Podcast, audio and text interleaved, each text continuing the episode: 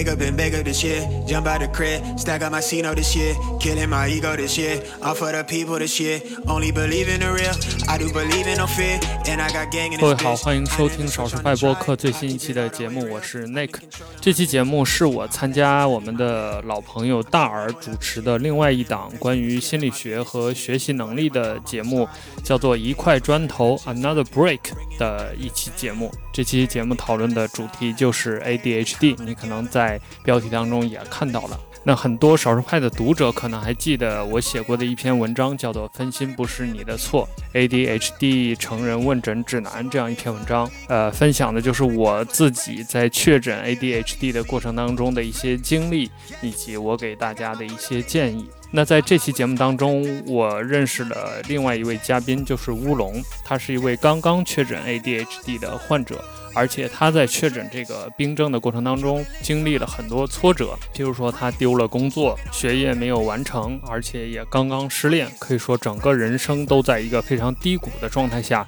发现自己导致这一切的原因都是 ADHD。而另一方面，其实这个病症还被称为时髦病，有一些媒体也对 ADHD 的患者以及这个病的诊断进行了一些批判，或者说是所谓的反思，认为现在年轻人不想努力、不想工作，然后就用这样一种标签来逃避现实。所以在这期节目里，我们很认真地探讨了这个问题，并且分享了自己对于 ADHD 这样一个症状的理解。那我给大家录这样一段开头的原因，一个是介绍一下这期节目的背景，因为主持人是大耳，所以可能我们手势派播客的一些老听众会觉得稍微有点奇怪，为什么这期换主持人了？那这里就做一个简单的解释。另外一方面是我在录完了这期节目之后，也对 ADHD 有了很多新的认识，包括大家也能在节目里听到，我对自己也有了很多新的认识。所以我其实，在回听这期节目的时候，心情是非常复杂的。尤其我在刚刚剪辑的时候，已经没有勇气在再把这期节目听完了，因为我内心深处也涌出了很多新的感受。呃，所以我不知道有多少听众朋友是怀疑自己有这样一个症状，或者已经确诊了 ADHD 的。因为我自从写了那篇文章之后，我的社交媒体以及我在手派的私信里，就偶尔会收到有人，比如说他跟大家讲最近他确诊了 ADHD，或者是他来问我一些相关的怎么确诊啊，相关的一些技术方面的信息。所以我跟大耳要过来这期节目，并且放在我们少数派播客里播放的最终目的，还是希望帮到这样一个群体，也希望更多，即使你不是 ADHD 患者，也希望你能更多的了解这样一个人群，以及这样一个不被主流大众看重的这样一一个群体和这样一个症状。OK，那我们就来收听节目吧。California on the plates, I'm out here playing for keeping. I pull up, she leaking. She want me for the weekend. My foot on the gas with the brakes. Hate me a love 对，今天我们来聊 ADHD，好，所以我现在面对两个 ADHD 小孩。嗯 那个，嗯，之前 Nick 是写过一篇专门针对 ADHD，呃，尤其是注意力缺陷这篇的文章，这样子的一个病症的文章的，嗯嗯。可以跟我们分享一下 ADHD 是什么东西吗？ADHD 是它的全称是，我也得现查。注意力缺陷，来来，注意力缺陷及多动障碍 （Attention Deficit Hyperactivity Disorder）。啊，对，我就永远记不住这个 这个这个 好记，这个东西。对，ADHD 的症状之一吗？呃，那还不是，就是懒，用不用不到这个词，所以所以很少。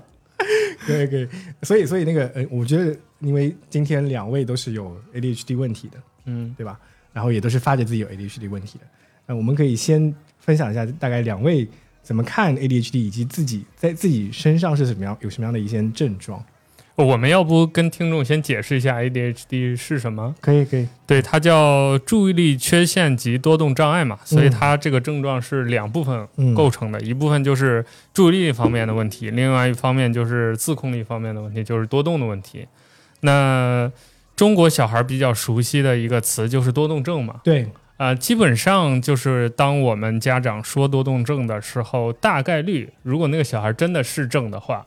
他得的就是 ADHD。嗯对，就是这样。当然，因为其实比如现在很多老师或者家长会把一些小孩比较皮，也用多动症来形容他，嗯但这种形容不是病症症，对，嗯就是 ADHD 是一个很严肃的严肃的一个气质型的精神问题，应该这么说。精神或者是神经吗？呃，对，也可以说是神经问题，因为它其实就是，嗯，不，就是就是现在 A D A D H D 到底它的病理是什么，我们是人类还不完全清楚，嗯，只是知道出于某些机制得 A D H D 的这部分人，他的大脑分泌多巴胺有障碍，嗯，导致比如说，当我们遇到一个需要集中注意力，或者是你，比如说你不喜欢数学，但你要听数学课这种要克服困难的时候，你大脑无法分泌足够量的多巴胺去克服这个我不想听的这这样一个状态，嗯所以就会导致一些多动的行为。嗯对，这就是刚好也说到了，也解释了，就是 ADHD 的患者会有哪些行呃这个这个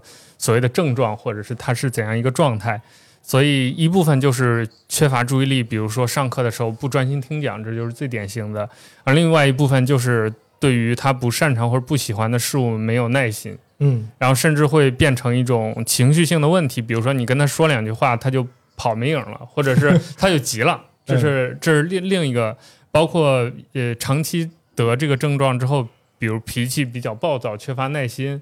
等等，就是相关的类似的症状吧。嗯嗯，嗯，对我我我主要是注意力这个方向的问题，对也有一些情绪的问题。我是综合型的。乌龙对于这个这个可能病病理性特征的描述有没有什么补充的？补充就是它其实是它不是就分泌多巴胺有问题，它是那个多巴胺回收机制出了问题。就根据我的了解啊，它应该是两个，就是大脑层面是缺陷，一个是就是那个多巴胺回收机制，嗯。另外一个就是前额叶的那个发育，前额叶就是呃对应到人的那个执行功能的问题。对，好，那那两位刚才我已经提出那个问题了，就是嗯。你们在生活过程中或者任何就是过去过往的就生命历程中，有没有哪些你觉得哎可以分享一些那 ADHD 时刻，或者说你是怎么样发觉到自己有 ADHD 问题的？哎，你可以先来。那其实 ADHD 就是在诊断诊断当中就有一个很明确的标准，嗯就是你在孩童时期，尤其比如十二岁之前有没有多动的症状。嗯如果你只是成年之后，你说你上班上不下去，这种是不能算 ADHD 的，就它一定是它必须是小时候有，嗯然后长大可能有可能没有，就是可能有几个 percent 的成年人在这个成长过程当中，他原来是小时候是有的，他长大就没有了，这种是有的，嗯。但是不会有那种小时候没有，长大才有的。嗯。就他一定是小时候，就是你在诊断的时候，比如那个医师他会问你小时候的情况，就是如果你小时候就没有，你就去换科室吧，对，就是这种，对，所以所所以我相信你你应该也有吧，就是小时候就是那种问题儿童，嗯。也不是说多大的问题，但是比如说就一定会有什么上课不专心听讲，被老啊，对对，对，嗯。然后经常分心，老师说话不搭理他，类似这种都、嗯。对。我是比较严重的，上课事儿比较多的 那、嗯那那种学生。对就小时候就会被被班主任或者老师定义成一个问题儿童。问题儿童。对对啊，对我想起来，ADHD 还有一个症状是健忘，哦就是它是由于不操心导致的健忘，并不是说脑子记记记东西不好使。嗯，所以我小时候我记得我有一个学期的音乐课，因为音乐课要带什么口琴啊，或者是那种练习册那种音一五线谱那种东西，我有一一整个学期都没有带。就就是老师学期末复盘的时候说，你一共就带过几次吧？好像嗯带过三次，不知道带过两次，然后整个那一学期的课都没有带。但我当时我自己没有意识到，就是我没带，我当然知道我没带了，但我没有觉得我那么多次都没有带，我只是觉得我比如说隔一星期没带而已。对有有这样的东西，好这一点，这点就是 ADHD 那个 working memory 的问题，嗯嗯。就他的 working memory 是非常小的，就相当于他说他脑子里面只能同时可能处理很少的，可能一件或两件。对，就是说，如果你处理那件事情的话，前面那个东西的 working memory 就被像清内存一样清掉对了。对 就 RAM 有点像是吧？对 RAM 对现现在我工作也是这样的，就是你是不能 multitask，就是嗯。我其实我的电脑桌面就是很混乱的，窗口叠窗口，我一旦开始这个干着，比如说我正在编辑一篇文章，嗯。但我又想到有一个概念我没有查，我就去查那个概念了，然后嗯。编辑文章就放在这儿了，嗯。然后我又想起来一个什么，我又去干那个了，嗯。然后就会，然后这这我浏览器都是永远开二十多个 tab 不关的那种状态，哦，哎，那那个 Nick Nick 是之前写过一篇专门的文章，嗯。然后当时我是很早以前看过这篇文章，然后知道你可能有 ADHD 这个问题。后来我是遇到乌龙，然后那个我们在合作工作过程中，那他是我招的那个员工，然后每次给他任务，就发现好像那个回收的状态都不太好。就比如说我跟他说，哎，你这个东西，我我自己做的一个工作，可能两天都做好了，他可能会拖的比较久，我就觉得很奇怪，到底是因为什么？所以就跟他专门讨论过这个事情。后来可能在很多次印证过程中，也是因为我可能跟那个学爱会，就深圳学习困难关爱协会工作的过程中，有了解到 ADHD 跟学习困难的问题，嗯所以后来我们可能在工作的过程中有讨论到这个事儿，他就慢慢发现了。那个我我我可以这个问题也问一下乌龙，你觉你觉得就刚才 Nick 有分享过自己小时候的一些经历，你自己其实当时去那个医院检查的时候，那个呃医生也问过你这些问题，你回顾到自己的小时候，你觉得你自己有哪些 ADHD 的特征？就是每个 ADHD 的人都会回答就是那种什么 什么不要跳了，喜欢讲话了，然后嗯上课不专心嘛，就这样子，嗯。就没有什么特别特别的。对于这个人群来说，但但他有一个特点啊，我觉得那个我后来是有一个很大的一个感受的，包括我对你的感觉，我对 Nick 的感觉也是一样的，就是我一直都觉得 Nick 跟乌龙你们俩都是特别聪明的人，至少从智商层面上来说，我哦我不是觉得你们是一般人，甚至我觉得你们比我认识的普通人要高一点点。哦，所以我一直以来跟你们的接触，包括跟你们合作任何事情，我都不从来没有觉得你们有问题，你知道吗？就是能力层面，呃，能力层面上没有哦问题的。这件事情我是觉得很大的一个呃，大家对于呃，之前我有专门聊过学习困难，就是包括读写跟那个阅读障碍这件事情，包括今天要聊 ADHD。我觉得当我们在聊这这几种情况的时候，大家有思固有的思维，就觉得这是一个问题，或者这是一个病症。但你们的日常表现，如果我单纯只是跟你们聊天的话，是感受不出来的。所以这件事情非常具有一种隐蔽性的特征，在我看来。很隐蔽。对，不过也可能跟我俩都是同一个类型，就是我们在比如说呃 social 方面没有问题，嗯，有一类 ADHD social 是不行的，就是他听你说话他听不下去。对，嗯然后情绪很暴躁啊、对就是或者说着说着他就说岔了，要么他听岔了，要么他说岔了，就是嗯你俩就永远弄不到一块儿去，嗯会有这种这种可能就是比较少吧，但是比较少见吧，但是是我也见过这种人，嗯。虽然我不知道他是不是 ADHD 了，嗯，但有一类人会是这种症状。嗯，然后包括你刚才说到 ADHD 患者有一部分人很聪明，这个也确实是一个，我会跟外界人讲，就是这是一种谣传了，就是是谣传，因为 了解过是谣对对，就是就是因为呃 ADHD 患者可能在很多方面表现的力不从心，但有些方面一旦就是他那个多巴胺可以的时候，嗯他会表现的异常专注，所以他有可能特别擅长某一个领域的，比如艺术创作呀，或者是创造性思维啊等等。嗯，然后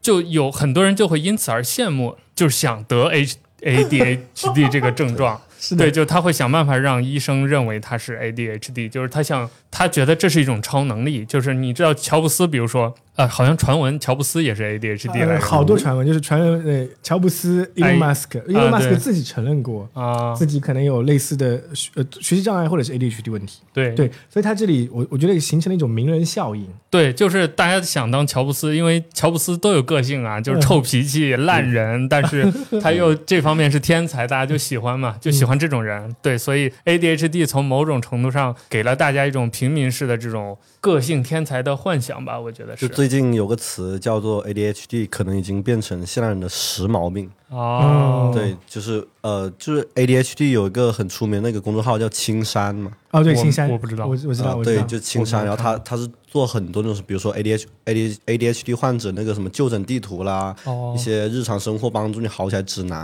然后最近他就在呃在嗯卷进了一个风波，就说南方那个采访那个南方还有人物，嗯。嗯。他们几家这种很大的那种机构，那种机构就写了呃同时写了说关于 ADHD 的文章，哦，我看过其中一些。对，就相当于说把 ADHD 这种东西污名化，哇，还有污名化，Oh my gosh，就就已经说把 ADHD 说，首先是把它当玩笑来看，然后觉得哦、呃很多人把当玩笑来看，好像我说我 ADHD，那就是说呃，那我就可以给自己找各种各种借口，然后但是好像另一部分我又显得比别人更聪明，嗯。嗯嗯。对，对，哎，这个是一个很好玩的一个话题，就是、嗯呃，我们前面关于讲到这个名人效应这件事情，其实或多或少，呃，因为我我跟我跟这些 NGO 组织有接触的时候，他们他们其实是面对一个困境的，就是。嗯很多学生家长在遇到自己的小孩有类似 ADHD 的问题的时候，他们有很大的压力，就觉得，哎，我我的小孩是有缺陷的，而且我要为我小孩的未来的成长提供更大的精力，他是有一种所谓的压迫感。就比如说，你的孩子如果在学习成绩里不好，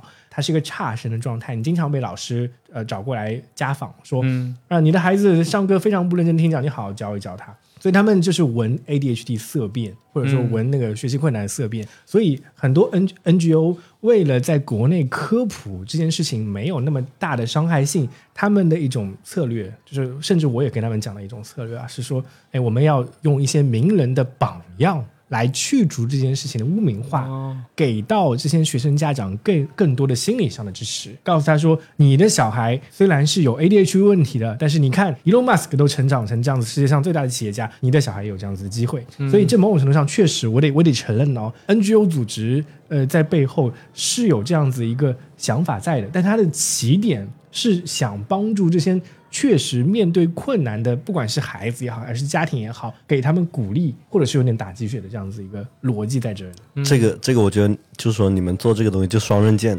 相当于说你，你说给家长打鸡血，然后，但是你这个影响是很广的。嗯嗯。然后现在，现在那个青山他们公众号在做的事情呢，就是发现有人有。现在有别的大的机构出来做矫枉过正的事情，嗯，就好像觉得说，啊，你们本来是想让这帮人，呃，可能心态或者说生活变得好过，你们跟他说什么名人也会有这些东西啊？对对对。但是他们就觉得你吹太过了，嗯嗯，就他们要矫枉过正，要把这东西压下去。现在就是可能你把这 ADHD 吹太好，那我就把它说的。没那么严重，或者说你们都是装的，或者说你们是找借口。对，所以我听上去，就从你刚才说这个例子的角度，我觉得可能重更重要的一点是老师或者学校那个方面，他们得很客观、很科学的了解 ADHD 是什么，因为他们要教的小孩是要直面这个问题。而且，其实我是觉得大多数情况下，就是尤其处理小孩这个教育这个问题，老师是占最核心那个角色，就是。家长都是其次的，就是尤其在学校的这种教育，就老师怎么看待，就他的价值观，他怎么看待一件事儿，直接影响了他对小孩一些行为的认知，或者他对小孩行为的一些处理。嗯，比如老师知道世界上有那么永远有百分之十，可能是百分之十四、百分之十二、百分之七的小孩是 ADHD 患者，他就不是那种你让他老实点儿他就老实点儿的那种小孩的话。那我觉得他就在教育上，至少他比如说在班级管理上，对大家的这种沟通方式上，他就会灵活一些，嗯，就或者可以采取一些宽容的手段或者方法，而不是给小孩简单的归类说你家小孩是多动症、不老实、不听话、有问题，你们家长多教育一点，因为这个不是一个啪啪打两巴掌他就能改的，嗯，一个事情，就是他 DNA 里写的就是这样的，就跟老罗。前两天，我我又看老罗之前的一个采访的回顾，就有两句话嘛，就是老 老罗就说，这个世界上可能永远有那百分之一或者百分之二的人骨子里就是坏的，就是一个班里头永远有两个那种骨子里就坏的小孩，他永远要坏别人的事儿。我觉得就是道理是一个意思，就是这个世界上永远有那么百分之七到八到十几的小孩，就是管不住自己的，他有一个这种生理缺陷，你不能用。传统的方式去跟他沟通，就跟比如说我们说同性恋，他就是百分之十的人就喜欢同性，嗯，你不能说让这百分之十参与你的什么传统男女的这种嗯。爱情观，或者是这种社会的承担这种社会责任，嗯，对。嗯，对，这点我觉得是某种程度上是非常重要的一件事情，是就是全社会是否有这样子对于少数群体的一个包容度，以及他们到底是怎么看待少数群体。刚才那个呃，其实我觉得乌龙有讲到的一个问题，也是我们可能在 LGBT 群体中有有有关注到的一个或者遇到的一个问题，就是有些非这个群体的人会觉得他们有点矫枉过正，嗯，就觉得哎。过去啊，其实我们是一种，甚至是社会普遍的一个想法，是一个一个所谓的歧视的心态去面对这种少数群体的。嗯，但是呢，我们随着社会的主流文化的发展，自由文化、自由主义的发展，这些人得到了更多的发声的权利。他们为了让自己，就像就像黑人，嗯，过去一样，就是他们会更加强调自己的权利，他们要发更大的声音。但现在就是有些人觉得啊，你的发的声音超出你的。那个范围了，所以我要压一下你，就是形成了统一的关于一个少数群体需要话语权，然后话语权被打压的这样子一个动态性的过程，嗯。有有这样子一个感觉。对，但我觉得可能 ADHD 患者，反正至至少从我的角度吧，我我觉得这群患者就是真正的知道这个病是怎么回事儿，以及知道自己是 ADHD 的这群患者的状态，就是呃就是你你你也不用怎么看我，但是你也不用就你也不用抬高我，你也不用贬低我，这个事儿也没多大个事儿，嗯就我就刚好不巧就是这类人而已。嗯对，我觉得大部分人应该都是这样一个状态，就是这个事儿可能对我有点影响，但对你也不会有什么影响，对这个社会也不会有什么影响，就是大家也不用把他想的都是每个患者都是天才，但我们也日常工作什么也都 OK，虽然就是 有时候会 multitasking 搞不定 之类的这这种，对，对，但我自己有一个很不一样的感觉就是呃，因为我我最早跟乌龙接触的时候，我是我是觉得他特别有艺术方面的天赋，然后想法很多都很稀奇古怪，很有创造力。然后后来我我我们互相之间了解到，OK，无论有 ADHD 的时候，我觉得他的有个心理变化，我还是觉得蛮想请他分享一下，就是可能有一个非常强烈的这样子一个心理上的一个冲击。嗯，呃，当时你可以分享一下你自己的心态变化的一个过程吗？对你你之前知道有这个这这么个病症吗？就是嗯，那这那每个人最开始知道这个病，就是说那种什么小时候说多动症嘛，但是没有人会 take it seriously。嗯但是就说说这个影响这个事情，呃，我最近我就因为 ADHD 其实陷入很深很深的痛苦，可能可能这么说。讲讲，就我觉得，呃，就我现在的我是我这辈子可能最低潮的时候，然后然后可能呃什么工作问题啦，就是这你也知道这个东西会影响到生活中的方方面面，但是我现在阶段是这些东西全部变成问题爆发出来了。嗯现在没有工作，然后去年大学毕业，但是也没有拿毕业证，拿了个结业证，因为没有上课，哦结业就没有修满学分。然后呃，人际关系也好，跟朋友，然后或者跟伴侣，然后这些所有东西，现在对我来说，呃，可能我找的那个，我不知道我要找理由还是找借口，还是找什么，我可能我觉得就是可能就 ADHD，你你是什么时候确诊的？呃，可能一个一一两个月之前吧。两个十月份，十月份十月份十月份那是刚刚的事情，所以你是怎么一步一步终于知道你这个病叫 ADHD，而不是比如其他的精神压力大或者是什么性格缺陷这种就问题？就是在跟大耳工作的时候嘛，就是、嗯就是就是说剪播客，我来他家剪播客，他看我那工作状态，就是做一下，然后就哎又干干嘛去别的了啊做一下干嘛？他跟我提了一嘴说啊，你是不是注意力可能有些问题？我就突然间好像想到一些什么东西，嗯然后我想起我之前跟一个朋友一起工作，他在我家剪视频的样子也是，就我看他那个就剪视频样子也是剪一下，突然间聊天，突然间他忘了那个事情，然后我马上就想到这些东西，我马上就查查，马上就预约康宁，然后去做检查，然后很快就确诊。但当时可能没缓过来，就是你不知道这意味着什么，就现在意味着，呃，你要就是说我现在是。我觉得是，就碰到人碰到大事情，呃，可能两个阶段，一个东西是你要理解它，然后你才能接纳它。我现在已经完全理解了，我看待这个世界的方式，跟所谓正常人看待世界方式是完全不一样的。这里面呃很多是那种呃，比如说一些科学科研证明了，比如说人的那个视觉注意力是一个圆锥，但可能 ADHD 是个平面，然后什么听觉注意力这些东西都是嗯其次，但是这背后呢，那他映射到背后的，呃，我的那些真正跟我关联的生活，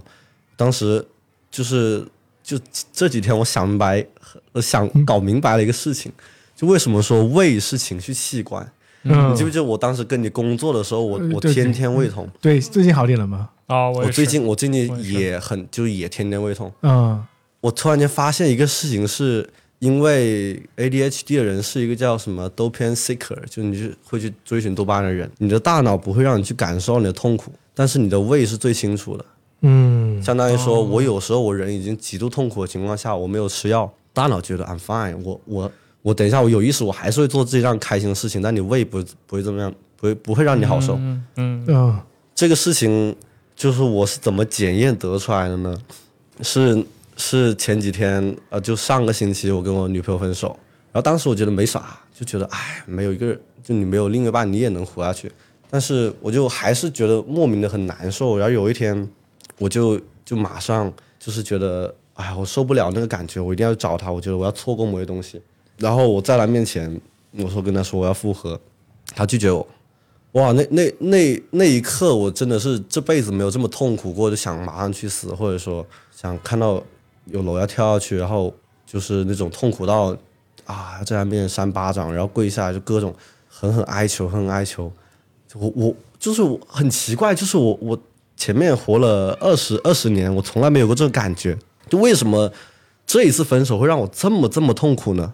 我后面想明白了一个非常非常巧的巧合，是因为刚好那一天我吃了两颗专注达，就是相当于说，在那个时间段的我，我其实相当于是一个正常人，所以我才能够去体会到正常人的痛苦。我的现在的我的前女友，她之前问过一个很严肃的话，她叫做，她问我，你为什么不能体会到别人的痛苦？我现我现在我才发现。哦，我现在才发，启发了我。对我现在才发现，就是我前面二十年，我我脑子里面是没有痛苦的概念的，我感受不到别人的痛苦，我也我甚至我的大脑不让我感受自己的痛苦。但是在我吃专注达，它可能我多巴胺回到一个正常水平的时候，就是你发现前面二十年的生活都是那种有缺陷的，你没有体验过这个，要突然间这东西到你身上是非常之难以承受，就相当于你前面白活的，哦，你没有经历过这些事情。你这么一说，我我也有点突然启发了我自己。对我，我也是一个内心，就是我还，而且我知道我是内心冷漠的。就虽然比如我录播客啊什么的，经常开玩笑，嗯，然后包括我们平时 social，就我都是那个比较轻松愉快的那个，是是，但我内心对这个世界是很冷漠的，就是我觉得哦，it's okay，嗯。就是我看什么都是这样的。嗯。然后乌龙这么一说，我才知道哦，原来，而且我也有严重的胃的问题嘛，尤其是我现在过三十岁之后，嗯。工作强度上来之后，这个这个胃的问，就是我我想的问题也多了，然后嗯就我伴随的胃的问题也更严重了。啊。嗯你你刚才那个啊，是我有史以来录播课遇到的最长一个啊，啊，对对，因为这是毕竟是人生级别的大彻大悟，就是我过去 十年、二十年我的性格是为什么是这样的，就可能跟这个也是一个很重要的原因吧。对，对我我我在我在看观察，尤其我我当时是很深度观察乌龙的，甚至我自己受到了很大的冲击。嗯他他他应该他应该知道，就是哎呦，我我当时真的觉得他有非常多次跟我解释说 ADHD 不能够专注专注这件事情，因为我很长一段时间，我我甚至可以分享一下我当时就是呃呃，他去那个康宁这件事情，我在背后做了一个很重要的推手，我说你去早点去给我查一查。我当时的想法是你查出来不是，我就可以证明你是懒了。作为一个他的雇主，我就在想啊，你最好是懒，这样子我可以敲打你一下，因为我自己其实是一个 workaholic，我是一个工作狂。嗯他他哦他知道，就是我就是每天能做很多很多很多事情，很多很多任务同时做。人羡慕。我是一个令人 multi 羡慕就是 multitask 的那种 master。然后他当时去 去那个检查的时候，回来告诉我说确诊了。我我非常印象深刻的是他那几天的一个过程。首先是那个呃，就是我先让他推荐了你的文章，然后他去做了嗯、一些自评表，然后自评表的结论已经非常明显证明他是 ADHD 了。然后我说 OK，你去医院看一看。然后医院看完之后回来跟我分享这个过程。然后在这个分享的过程中，我自己一度是接受不了的。嗯，就是我想象不到为什么 ADHD 怎么了吗？然后，然后，然后他告诉我说，当时说，他就他就很强大的说，他就说我就是不能够控制我自己去做那件事情。我当时完全理解不了，嗯就是这种底层的理解不了。就因为我是没有办法体会这件事情的，我很难告诉自己说我想做一件事情，然后我做不到。嗯，就我想做一件事情，或者说我我要让自己去有两个小时时间剪一个播客，我靠，那太轻松了，对我来说，就坐在电脑面前啊剪播客嘛，两个小时很快就过去了，这样子的感觉是正常人的感觉。他告诉我说他不行，他只有五分钟的时候就一定会岔开那个注意力的时候，我想象不到。嗯对我就我作为一个正常人是无法想象到我的注意力丢失的那样子一个场景是什么样的。然后后来后来那个他他当时有讲的那个朋友是库米亚对不对？应该是就是我们我们的另外一个朋友，嗯，他也是某种程度上是一个 ADHD。他我当时在跟他分享这件事情的时候，他有跟我讲过的是说，就我可能听不清楚你讲话，因为比如说你在就是你刚才讲到的，就是有些人的 ADHD 的症状是无法 follow 另外一个人讲话，他能讲多少。但是你知道我做播客，我可以跟人聊天聊两个小时不停的，嗯，聊完之后我还非常清楚记得可以总结归纳他在讲过什么样的东西，但是我从来没有一个时刻说我听不清楚另外一个人讲话讲什么。但是当时那个朋友就跟我讲他，他他听两分钟，他就会在你的话语中丢失自己的注意力。哦，对，这是这是一种很不一样的情况。然后我的最大的挑战是我理解不了那是什么样的一个情况。嗯就是你你告诉别人说你你要是一个 disabled，你是一个残疾人，你手断了，那我可以体体会，就比如我就是一只手没有用了，对不对？嗯或者说就是我我可能那个呃腿断了，我不能上楼梯，这个我可以体会是一种生理上的感觉。嗯但 ADHD 这件事情的一个症状，你没有办法体会它。嗯对，所以我当时遇到他这情况的时候，虽然我知道他确诊，但是还我我真的是经历了一段历程的时间来来跟自己解释说，OK，这件事情是呃可以被理解的，只不过我理解不了。嗯，对，啊、对，不它是不可以被理解的。首先是我现在都接受不了，呃，可能说自己的人生以前过的是一个什么，可能说不完全的人生吧。嗯然后我最近就是那个心理压力特别特别大，特别特别大，是是因为什么呢？是因为我甚至就是就是大耳刚刚讲的点，我甚至跟我的家里面人解释这个事情，都说不清楚。就觉得你客服嘛，你你啊你不想对对对你不想找工作，你做做东西做不了，你你扫不了地，你就客服嘛，你做嘛。啊，然后我跟他讲讲讲讲很多，讲很多，讲很多，我就我就是后面我觉得很悲观，就是难道就是因为我看起来是一个有手有脚，看起来是一个正常人，然后你就理解不了我其实我算是一个有缺陷或者说残疾人，嗯。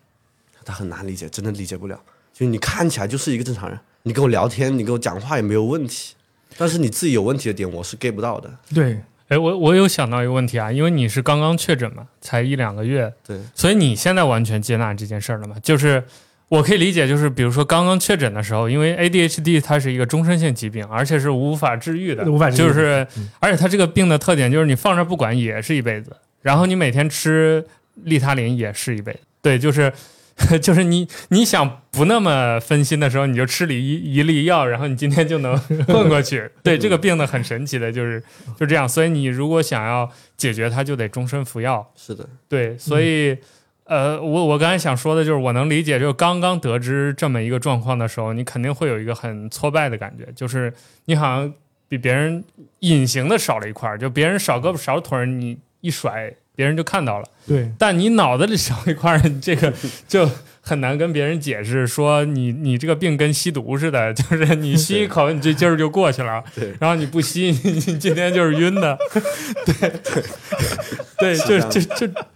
但我后来就 OK 了，就是就像我前面说的，就是我就这个状态了，就是我我我我已经接纳了，我也不以不以它为好为荣，嗯。我也不以它为耻，是嗯。啊，我甚至不拿它当我一个标签，就是别人问我的时候，因为就像刚才乌龙说，为什么这个病是个时髦病，就是你知道 social media 上大家给自己打 tag，tag，有人会写上我是 ADHD，嗯。甚至写在第一个，觉得自己挺牛逼的，跟跟那个叫 MB 什么。MBTI 对，跟跟那玩意儿一样，这嗯。这 MB 什么我也永远记不住这四个字母是啥，我操，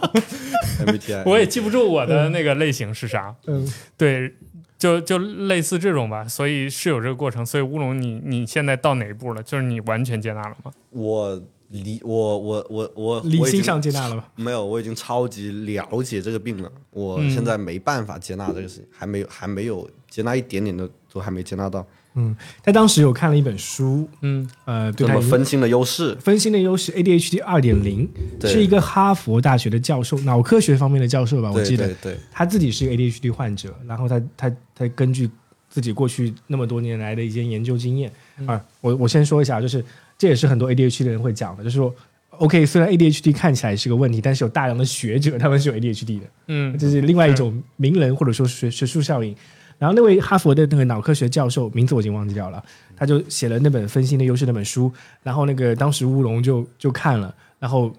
确实对他的认知有很大程度上的影响，跟某种程度上的跨越吧。我觉得，他那知识类的嘛，嗯对把这东西讲清楚了。你你你觉得你有哪几个点比较比较对你来说比较那个令你震撼，或者说对你影响很大的？震撼，呃，嗯我想想，就是他，就是好像，呃，就是除了刚刚聊的，呃，多巴胺、前额叶、嗯执行功能、注意力缺陷，呃，呃，其实我都有点忘了，就他讲了一个说大脑工作的模式，一个叫什么默认工作模式和一个什么 default network，还有一个什么一个什么别的模式。就正常的模式这个东西是呃就非黑即白的，就你是这个模式，那你就是这个模式，是那个模式是那个模式。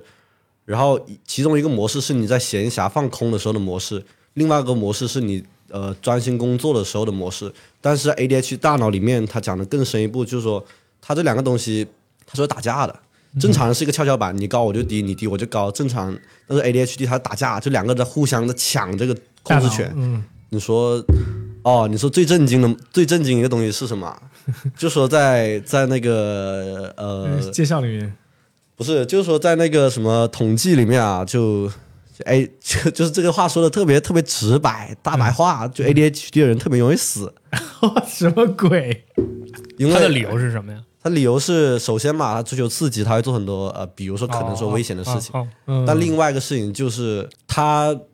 ADHD 的人对物品成瘾的风险是正常的哦五到十倍。对对对对对嗯啊！我突然就理解了，是这样的。对，正就就是 ADHD 的人对成瘾的东西，他比容比正常人容易五到十倍去对一个东西成瘾，所以他非常容易有呃什么药物或者说什么烟酒滥用的嗯问题。嗯也包括说还有一个很意思的一个点，就是说 ADHD 很严重的人是不能开车的。嗯啊，对对对对对不能集中注意力，他连红绿灯都盯不住，哦包括两侧行人突然来一个，他不知道在想啥呢，都。对。对对对对，是这样。哦，哎，你你对于刚才那个成瘾性五到十十倍这个事情，你你的感觉是什么样？就我，因为我在生活当中是一个，就是一个苦行僧似的某些哦。对对层面。是是的，我知道你有点啊、对，就是就是我会，因为我有意识到成瘾这个问题，所以我会主动对抗它嘛。嗯比如说，我不刷任何短视频的平台，嗯，但我也有注意，包括我关微信朋友圈有一个很重要的原因，就是我有一段时间发现我拿着手机就这样直接点开朋友圈，就这样，无意识的。对，就我根本就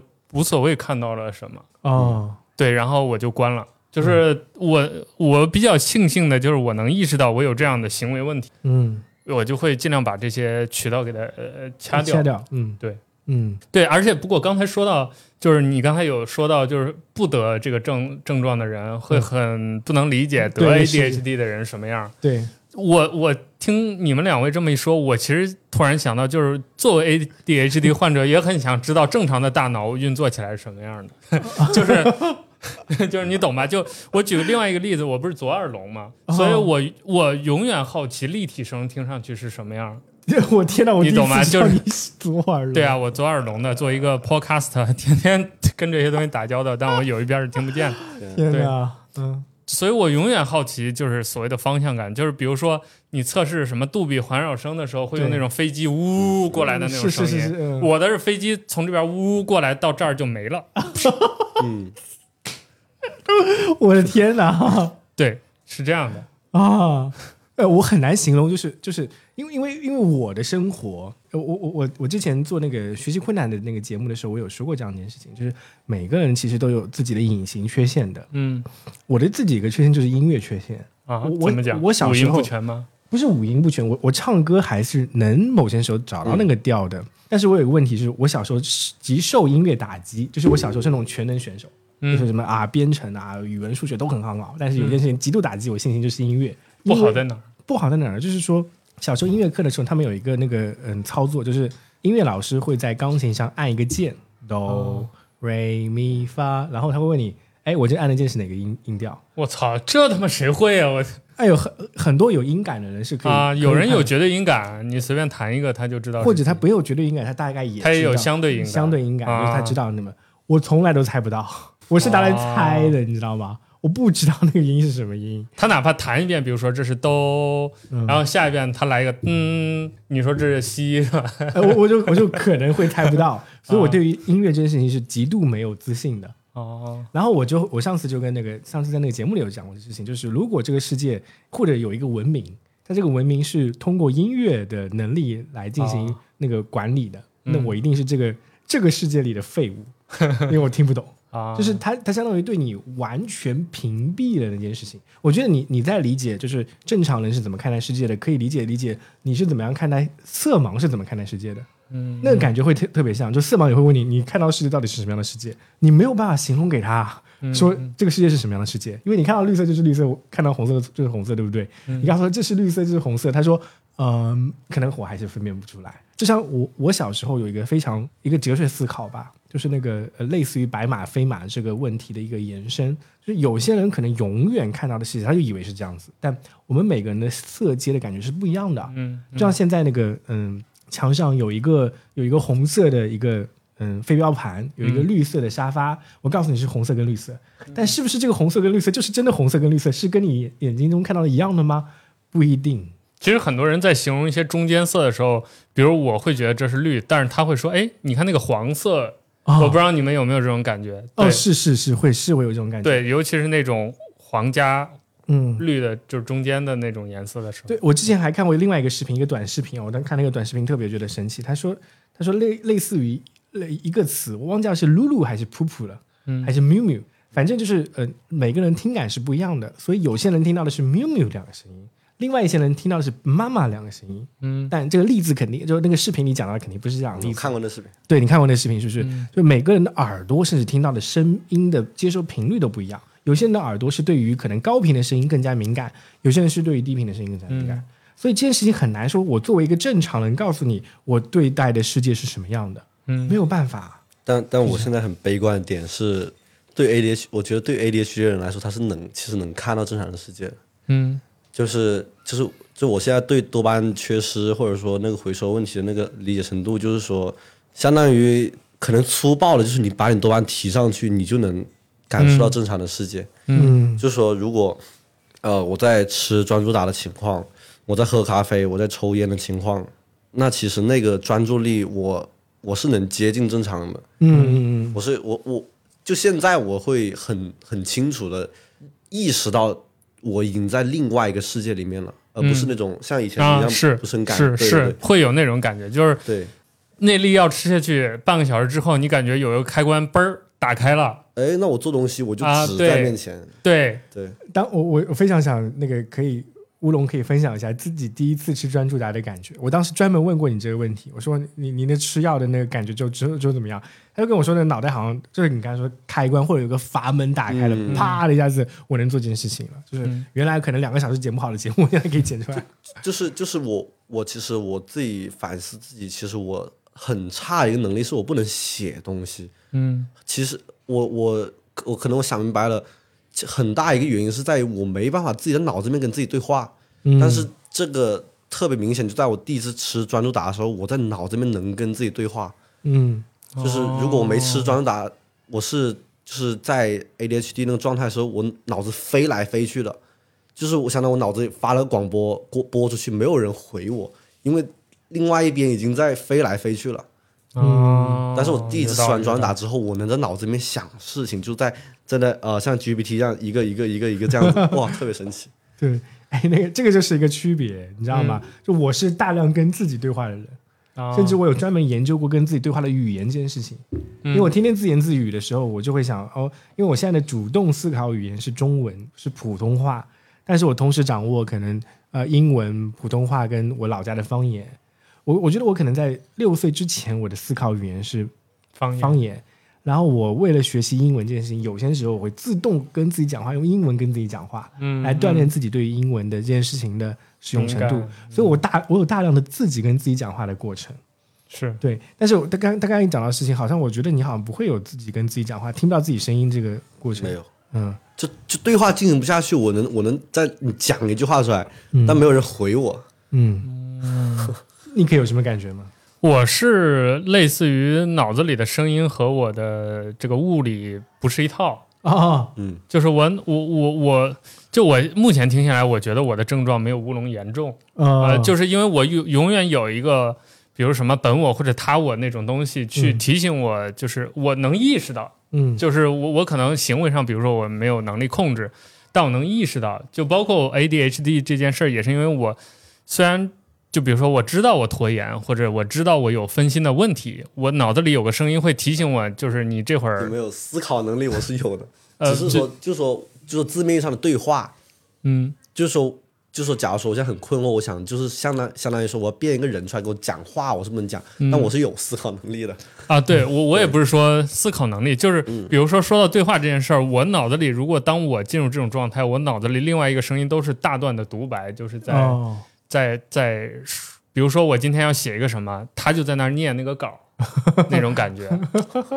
啊，对，就是所以就是我就是我我我监控，就是为什么我会有这种苦行僧式的行为去控制自己的，嗯就尤其在之前不了解 ADHD 的时候去去。呃，似乎靠一些外力什么去影响自己的行为，就是因为就是我有一个类似这样的机制或者思维方式吧。好，好像蛮好的一些羡慕羡慕。一些意见。就我我觉得这件事情可能会让我感觉到有大量的关于大脑开发方面的想法。嗯，就其实其实我们对于大脑理解是需要一些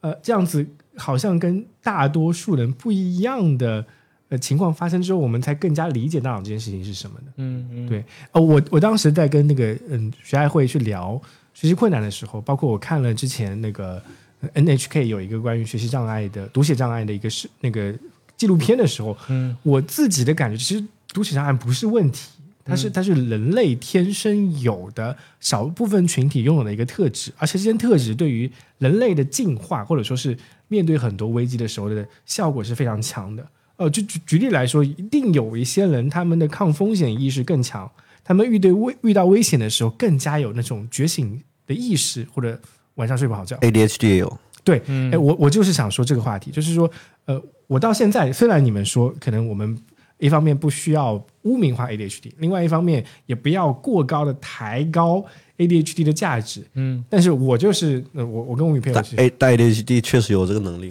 就是他他很多时候就相当于这个这个点在那个书上也写了，他他比因为他分心，对，所以说他有时候感觉一些事情会更加敏感，甚至说像晴雨表一样，嗯，就因为他没办法在手上的东西注意力，所以他他他会哎，我靠，那是不是有东西要来了、嗯要来了？嗯所以他比别人更提前知道这个事情。对我我我女朋友就跟我说，她是一个 ADHD 的，就甚甚至某种程度上的鼓吹者或者是爱好者，嗯他会觉得 ADHD 是对于人类这个群体很有帮助的，因为我们总是在宏观层面上确实需要一部分人，他们更加敏感，嗯他们对于社会的一种普遍性的发展规律更加具有一些意识去感觉到好像有哪里不对。所以可能一千万年前，我们就是那波给大家站岗的。我操！我操！这儿有个兔子，那儿有个老虎。哎我我我是我是这么觉得，就我也听说过一个这个说法，但是我其实我不太想承认，但是我也确实觉得，就是说，就是蜜蜂不是有工蜂呃母蜂这种分工吗？对，那可能我们就是出去外面打猎的人，我们能比别人更加知道哪有猎物，然后我们就是我到那个时候就是 hyper focus，嗯就专注力是的是的是的补是的更加多。我们去打猎，打猎完之后，但是可能说让我们回到部落里面，我们去照顾别人啊，是什么烧水做饭，这个我们做不好，但打猎我们那个肯定做的特别好。嗯，对。但是还是说回来，悲观一个点就是说，就是说可能不说当今这个社会，可能整个世界它的评价标准还是比较单一。嗯对相当于说 ADHD 如果说有痛苦的话，也是说很难在里面找到适合自己的那块地，去把自己塞进去。对，我觉得有一个问题是，就我们这种抽风状态，你也很难说你什么时候就 focus，或者说这个社会提供的资源和工作不能总匹配你每一个个体，focus 的那个时间或者那个点，嗯就可能你擅长的是某一个领域。就是你看见这，比如你喜欢艺术，你看见这些艺术创作，你就特别的多巴胺就疯狂分泌，你就 OK 了。嗯但是这个社会提供的这些岗位不一定能匹配你的那些爱好，对，这可能是我们就作为每一个个体去适应社会时候要面对的。只是说，作为 H D A D H T 患者，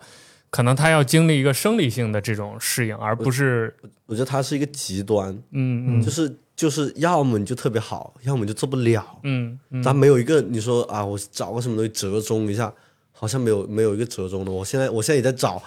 我现在 哎，所以所以你觉得得吃了药之后会对你平衡这个有帮助吗？比如说你假设你一狠心，你每天两粒坚持服药，然后继续去假装像一个没事儿的人一样生活，哎这个你觉得 OK 吗？就这个东西太搞了。那天那天那天 还是跟前女友吵架，我一口气磕了四四粒，就剩下剩剩四粒，我直接吃完了。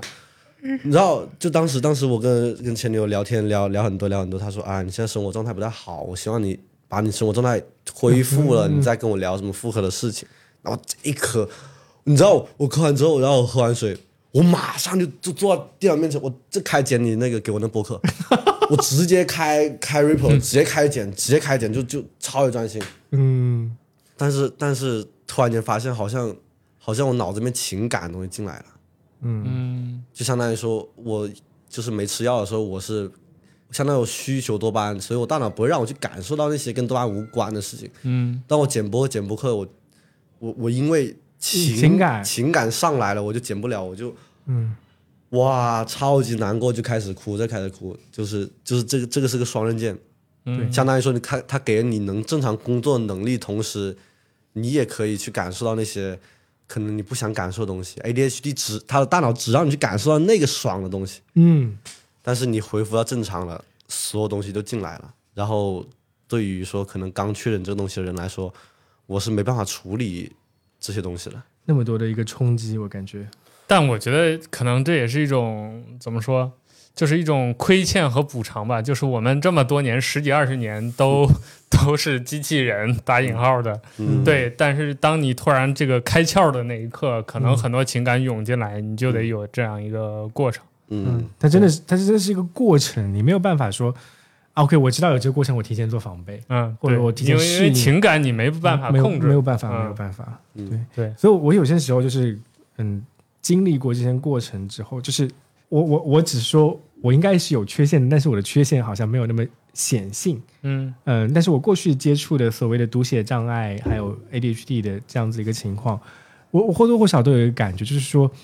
呃，我我自己就我以前跟他讨论过这个话题，就是说到底要不要吃药，嗯到底要不要吃，通过吃药的方式来提高自己相对来说适应正常人这个工作这件事情我。最近一直在想这个问题。对，然后因为因为我觉得这某种程度上反而是限制了你们在 ADHD 这件事情上的特质，嗯然后这个特质其实很适合创造某些价值，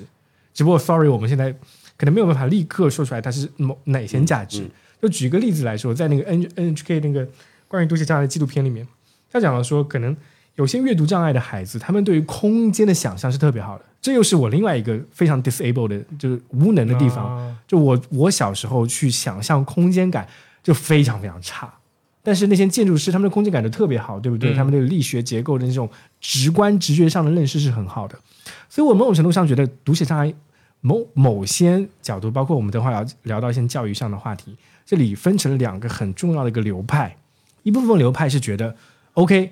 我们现在这个社会是靠文字运行的，如果你有读写障碍，就算你有，我也要教会你怎么样识字。这是一种方式，嗯就是嗯就是比如说那个嗯，阿米尔汗他自己有读写障碍，他他有拍过一电影，就是关于什么外星人的，我忘记了那个名字了啊。嗯。他就讲到有一个老师是在他手上通过水触感吧，触感的方式让他识字的，嗯。然后解决了他很多的读写障碍的问题，但他依然是个读写障碍，啊、他他阅读数字的能力还是比普通人差很多的。嗯 OK，在这个例子里面呢，是老师通过教育的方式让他了解了文字这件事情，认字啊，对。但是呢，呃，另外一派是完全自然派的，我把它认为是自然派，就说那没关系，这个社会虽然是靠文字来运行的，规则是靠文字来确定的，但是因为你的特质是让你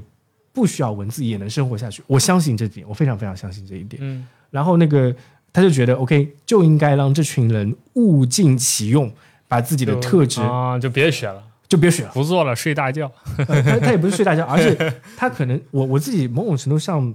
我会经常思考自然派的这个想法，就是我觉得他某种程度上确实在帮助我们更加了解到人类是什么样的一种生物。嗯因为他在推极端。对，他在推极端，他在推极端。你你从逻辑上来讲，他在推极端；才再从一种社会科学或者说自然科学的角度上来说，确实那群人看到的世界，他跟我们太他妈不一样了。嗯我我非常想要看到那个不一样的世界，我不想要这种唯一性，就是所有人都是正常人这样子。但这样是最省事儿的，效率最高的。对，哎，它是效率最高。如果从人类这种发展几亿年或者说是更长时间的维度，我们反而是应该让这群人去发展他们的文明、他们的体系、他们对待世界的看法。对我，我我还是要说，就是因为因为过去两年来我，我我跟艺术界的合作还是蛮多的，就是我看到非常多的艺术家，就是你你知道吗？就是我我在做戏剧也好，做其他一些跨学科也好，我就发现这群人的想象力令令我惊讶，令我这个傻逼文我理科生感到惊讶。他妈，我靠，这样子他们也能想得到，对不对？他们踏出来那步路是我们这种正常人不可能感知到的东西。嗯是的，对，所以我，我我我我更自己可能更偏向于自然派，我是希望有，但是这个希望有自然派更多的发展，它背后需要有一个体系的支撑，体系的支撑。就是呃，我们需要知道你有你有这样子的情况，然后你是不能够呃被文字社会所容纳的，那我需要给你更多的支持，让你在这条路上走得更远，而不是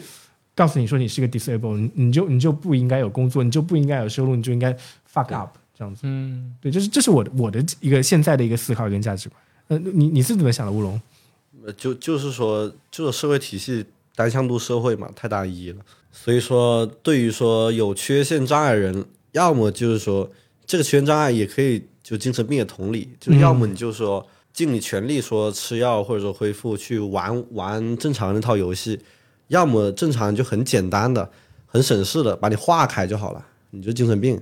就是你你要死要活，因为你是精神病，不关我事儿。嗯它不存在一个所谓的中间的说让这帮人去干他这帮的事情，正常人也不会想着这个事情，因为正常人绝大多数做的事情是化掉，就你是那那那另你是另外的东西，就我我必须承认呢，就是嗯，我遇到过 ADHD 跟学习障学习障碍的小孩，他们有些时候想到东西，我永远都想不到，嗯。真的，就是就是他们看待世界的方式突或者突然他们灵光一现，发觉到那些呃世界被被忽略的那一部分，我永远都想不到。我我可能我为什么会有这种自然派的想法，是因为我真的被某种程度上的震撼过，就是我甚至会有一种很直观的感觉。我为什么会有这种感觉，就是因为我觉得他们拥有我没有拥有的天才。嗯我我我我某某种程度上，我的人生是还蛮对于天才这件事情有一种追求的感觉的。我我非常我在任何节目里都会承认我妈自己是一个废物，我我不是一个天才。哎，你你这个感觉让我想到，就是我在神秘学方面的一个感受，啊，就我是一个麻瓜，就你对对对对对，就就你知道，就是你你会认，就比如说，呃，你可能知道一些懂玄学或者搞学玄玄学的人，他是真的有所谓的天眼也好，对对，他有那种感知能力，甚至他可以强到，比如说，他说乌龙背后站着两个灵体，这个是红的，那个是紫的，嗯，但你一看这啥这，九九九九九是吧？呃，对，就类似于这这这种东西，所以那一刻你就会特别羡慕，嗯，就你作为一个麻瓜，你就会啊，这啊这儿啊，这对。这这种感觉，哎，我我我最近突然想想到一个很超想明白一个超有意思的事情，嗯。就是有个电影叫《X 战警》，嗯。啊，mutant。它是这它是它是我们现在讨论的情况推极端，啊，对对是的是，就是就是说现在可能说我们比较 peace。嗯但是如果说我们能力，我们能，我们说那那那帮不正常人，他能力可以杀人，或者说做一些影响物质的事情的时候，嗯，可能会打仗，嗯。对对对对，是因为是因为这还是我说的，就是说我不知道理想世界有没有，甚至我都不敢想，就是说至少现在世界它是一个，要么你玩正常的游戏，要么你去另外一边你自己玩，你自己自救，或者说你一帮人抱团取暖。嗯。那如果正常人多的话，那另一另一部分所谓不正常人，他是他是特别痛苦的。嗯这个痛苦，如果他们有能力的话，就会打仗。啊所以说，这个可能是 X 战警它背后更深层的原因，就是就是那那说那可能说带到 X 战警的语境呢，那我 ADHD 比你屌，我为什么要玩你这套游戏？我自己去创造一套新的游戏规则，你们要过来玩我们这套游戏，而且这套游戏规则你们是那个弱者，你们是那个不被这个社会接纳的人，看你们当时痛不痛苦，所以就会打。哎，我很喜欢这个比喻，因为其实，嗯，《X 战警》里那个那个变种人，嗯这样这个群体，mutant 这个群体，呃，在整个漫威的开发历史过程中，很多作者其实都把自己的精力放进去了。因为我我说说明一下，就是很多做艺术方面的人，不管是美术、呃戏剧，还有各种呃音乐方面的人，都或多或少在成长过程中，他们的 ADHD 比例跟读写障碍的比例是非常高的。嗯我们现在经常就会，我中国是一个很明显的一个地方，因为我们在那个学科分化的过程中，有理科生、文科生，还有艺术生，是不是？嗯艺术生往往都是理科跟文科都不太行了，差的，呃然后被逼到那个所谓的艺术生那边去。啊然后他们他们很多人其实某种程度上，未来去创造那些故事也好，创造自己的音乐或者美术作品也好，都会把自己的这种经历带进去。所以 Mutant 本身，呃，那个创作历史里面有包含了大量的 LGBT 群体或者说 ADHD 群体哦，有的意思，这这些这些这些呐喊的感觉在里面，因为他要同理那些所谓的少数人群，但这些少数人群，就像你说的一样，他们是推极端。就当当这些缺陷变成了某种特别的能力的时候，他们会遭遇什么样的事情？就是在这种转换的一种方式。这个视角，我觉得是很好很好的一个视角，就是或者或多或少，我其实自己来看待那个 ADHD 或者是读写障碍，我也有一种在看待 mutant 的感觉，就是我我相信你们充满了嗯可能性，呃，就这这这里是我跟真的有些呃，我们是正常人，但是我们了解到 ADHD 跟读写障碍群体的时候，我们的同样的心理的想法，就是觉得我我觉得他们比我们更加有机会。对，说到这个啊，就是我听你们在聊，我一直脑中想到了我自己的一个经历，就是跟嗯我们今天也有关也没关的一个经历，就是恐高症这个事儿。啊，就我小时候，我一直是看不上恐高症的，就我觉得它是一个，因为它确实不是所谓真正意义上的症嘛，它就是一个心理障碍。嗯所以我小时候是特别不恐高的，就是那种三楼什么恨不得爬上去再跳下来的那种。好好典型了吧，太典型了是的，对，但我现在是严重的恐高症患者。啊！而且我能追寻到我这个心理变化，就是在我对于恐高的这种嘲讽中，我慢慢就开始恐高了。就我恐高到什么程度？就是比如说我们今天就特别典型，我都经历过这样的事情。我们去一个商厦，它不是有那种步步行梯、自嗯自动扶梯，有很多商厦中间是一个跟天井一样是空着的嘛，然后就是步行梯就围着它这样转。对，有时候，比如说我不注意，我上了一个，然后突然上到比如十几层，我往这儿一扭头，就会给我自己吓一跳，就这种状态，然后就真的会，比如站在一个比较高的地方往外看，哪怕前面这儿就是栏杆比我还高，嗯我都会腿软，嗯就是真的，就他已经不是。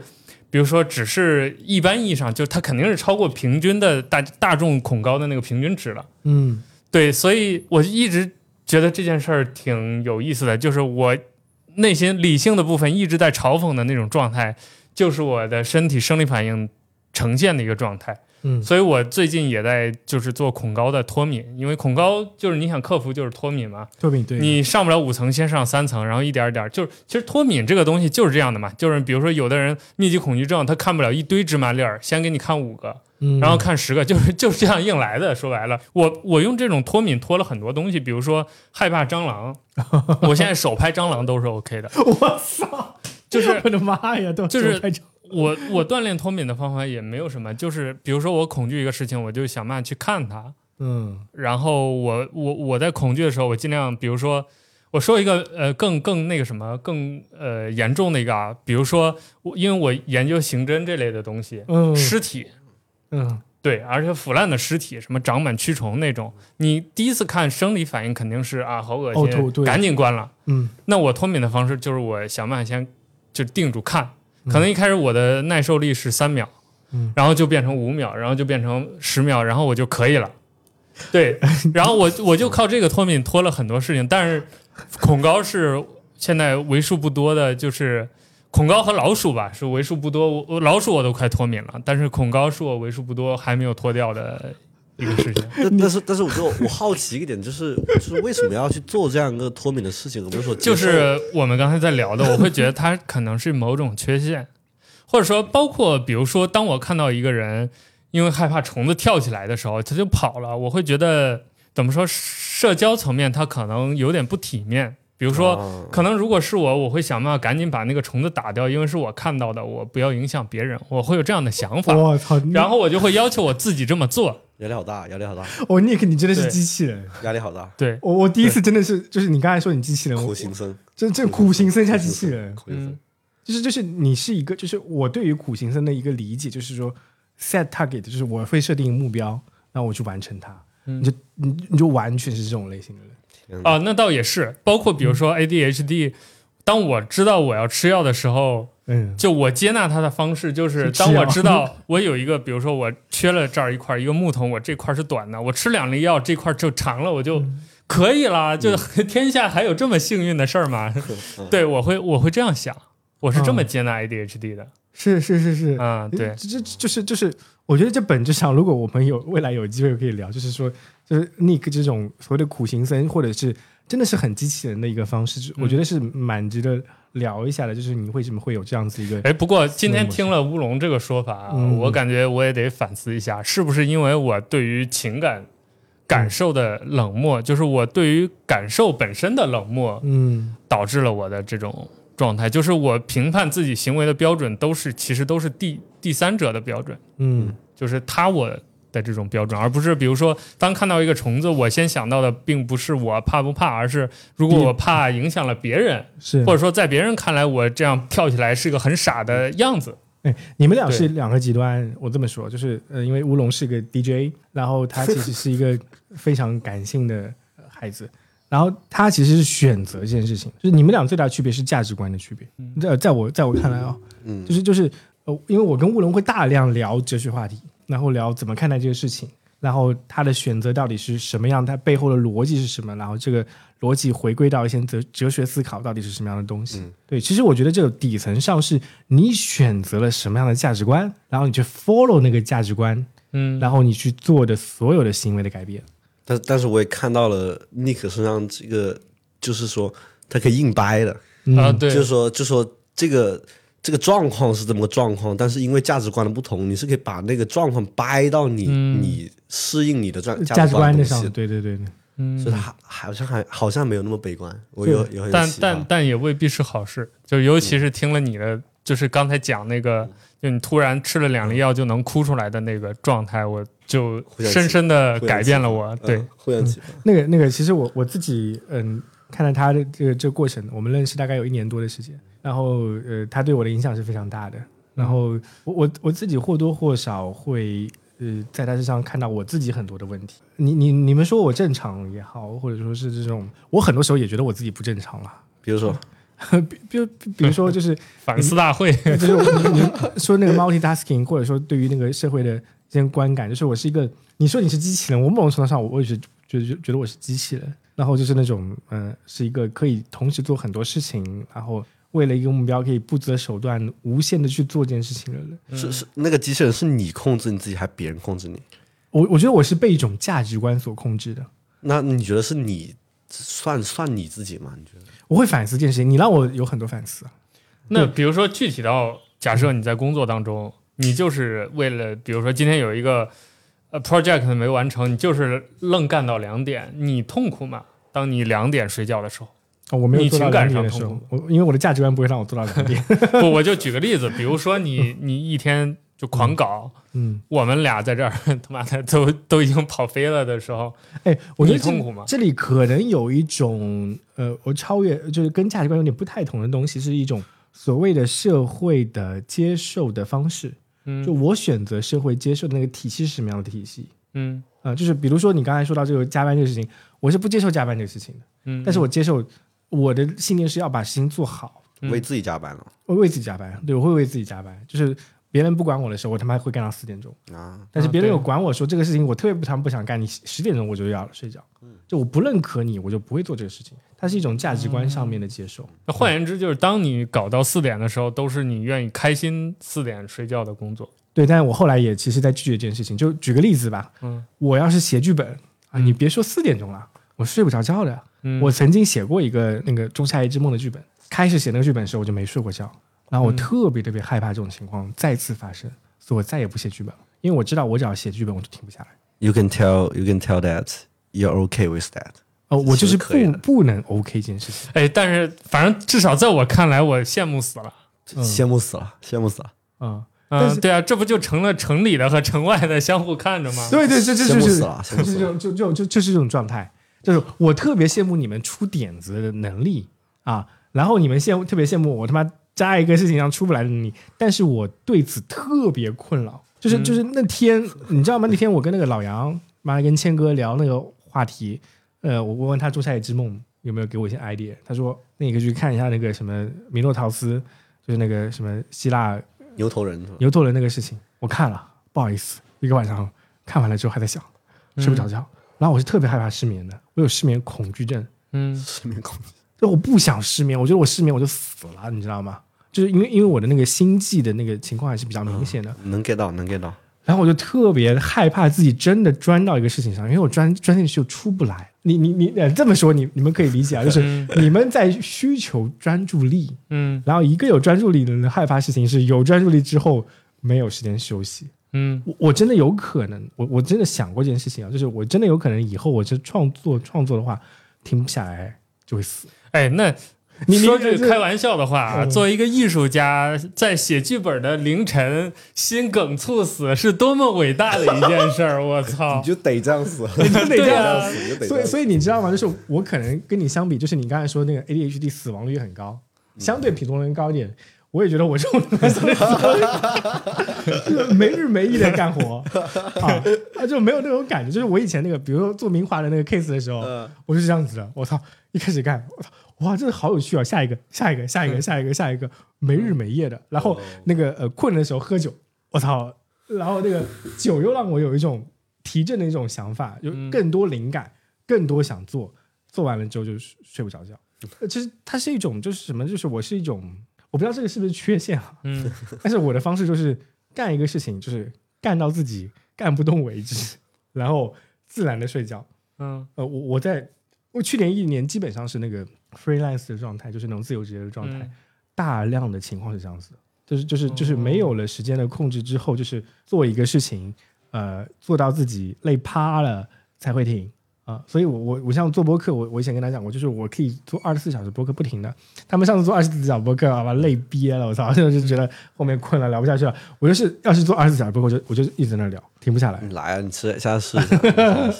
你那个，我跟我跟跟你确认一下，你你有睡眠问题吗？有啊，啊，我好像据我了解说，ADHD 的人很少有睡眠问题，嗯，但是 ADHD 的人其实有比较多的什么心理疾病并发症，那个可能会有。但是我对于我来说，我是完全没有秒睡眠问题，秒睡，秒睡，嗯甚至说我我那个睡眠呃就是什么很够的情况下，我做无聊事情，我也是就就就直接睡觉，就无无聊到脑子宕机就哎，睡觉。我会想，可能是你们俩的对立对待 ADHD 这方式不同，嗯他还是比较偏自然派的想法。啊，确可可以 maybe 对，他是他是让自己的想法自然，哦，不好意思，让自己的想法自然发展的那种类型。但你其实是在控制这件事情。对，因为我其实并不是，可能更多的不是睡眠本身的问题，而是比如说我到两点，我觉得这天就比如说我到十二点，其实应该睡了，但我觉得这一天我还意犹未尽。就我想，比如说看书或者刷手机，刷到两点再睡，不然我觉得就有点浪费。呃，对，就是并不是睡眠本身的问题，那还是苦行僧的这种感觉。嗯对，是是是。一种强迫症的感觉。哦，对对对，哦，嗯你你说到这强迫症这个感觉，就我觉得我可以把那个什么，对你对于你那什么呃什么 ADHD 或者说是那种嗯苦行僧或者机器人那个感觉删掉，它是一种呃听上去蛮强迫症的一种嗯，一种想法。你你有确诊过强迫症吗？没有。嗯对，但是我作为一个 ADHD 患者，我强迫症并不是一直有的。比如说，我大部分时间的行为还是通用的 ADHD 的状况，比如说我的桌子是永远是乱的，嗯。而且你摆整齐了，我是找不着的。啊，就因为有一个理论就叫乱书桌理论嘛，嗯。这个也是很多天才拿来举例，什么爱因斯坦、乔布斯的书桌都是这样的，就是它的理论呃依据就是，其实当你这样的时候，分类效率是反而是最高的，因为手边的永远是那个你常用的那个 对对他他有自己一套东西，啊，对对对就是你永远知道这些东西在哪儿。对，嗯但是别人，比如我家厨房，我摆的就很乱，代气从那儿过，永远都能绊倒，我永远都办不到，我这么宽还过不了。是的，是的，是的。对，呃，哎呀，对，哎呦，但是我们我们今天聊了那么多，我我其实还是蛮想往前走的去看一看的，嗯因为因为确确实实 ADHD 这件事情，在你们发现之前跟发现之后，都给你们的生活带来了非常大的影响。我觉得从社会层面上，包括我自己的调研的一些情况，就是呃，比如说一些发达国家，举例来说，美国，它针对 ADHD 跟那个学习障碍这件事情，在教育体系上，毕竟我们还是个教育节目，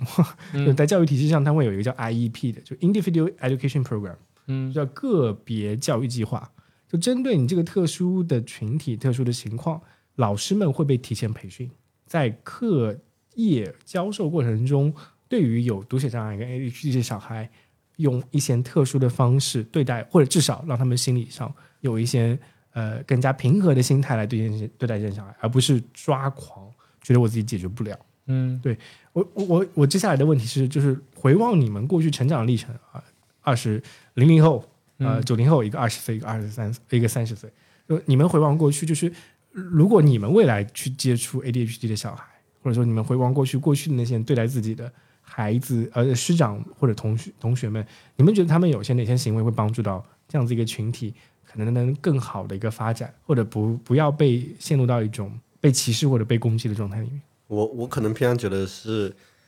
呃，我 我可能偏向觉得设他们的那个词其实叫偏才，嗯就因为啊、呃可能更多社会提倡是通才嘛。但是但是刚刚好像聊到一个什么话题，我特别想说的一个点，好像说教育上课的那个点，就说我突然间一下 get 到了为什么说我的英语是特别好的，嗯是因为我的数学老师就是可能数学老师这个群体面对他的学生更多就是那种一板一眼，你会这道题，或者说你上课要怎么样，他会有一个一个很很硬性的标准去要求你。但是好像教英语的老师，他的可能因为你学英语本身可能就是你思维会比较开阔，所以我不知道为什么我的英语老师对我们对我就很包容，然后他那个状态就给到了我，我就不会去说对这东西抵触还怎么样的。然后因为本来这个文化也是，就英语这个学科，它比相比于说其他的更多的学科，它更对应的是你学文化那种背后的文化东西的，我就会更加投进去。所以说，我的英语是特别好的，就是我的英语英语高考可以一百五十分满分，我可以拿到一百三十四。但是我的数学高考一百五十分满分，我只拿了五十五分，哇，啊，那还是我低一点，我第一次高考三十二分。数学，数学，天哪，天哪，Oh my gosh！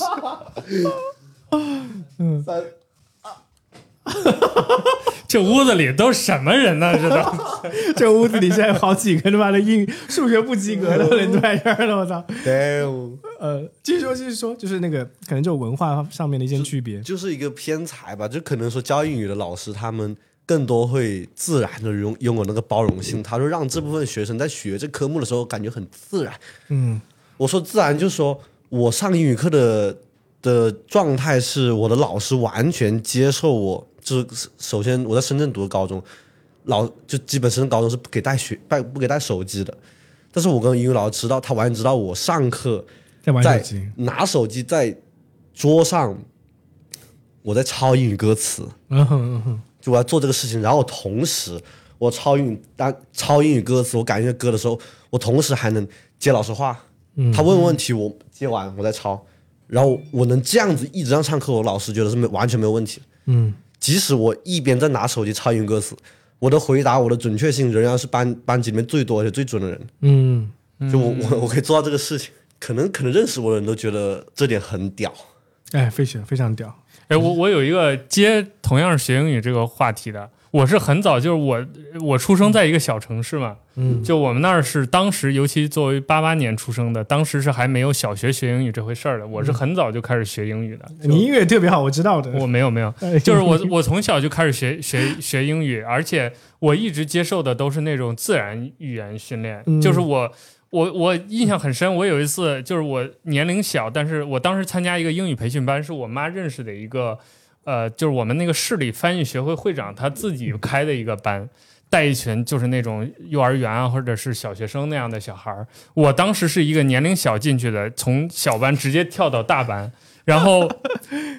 然后我就记得当时发那个就是写那个英语书，那时候小时候不都要自己包个书皮，然后写上我是谁谁谁，我 class 都拼错了，嗯，就是我的拼写一塌，我到现在拼写都一塌糊涂，经常写错字，language 怎么拼的我都不会，嗯。就是我现在脑子里的英语还是这套，就是靠语语音的这样一个状态，嗯然后我就一路顺风顺水，一直到初二的时候，嗯。我换了一个班，然后我们班主任就是英语老师，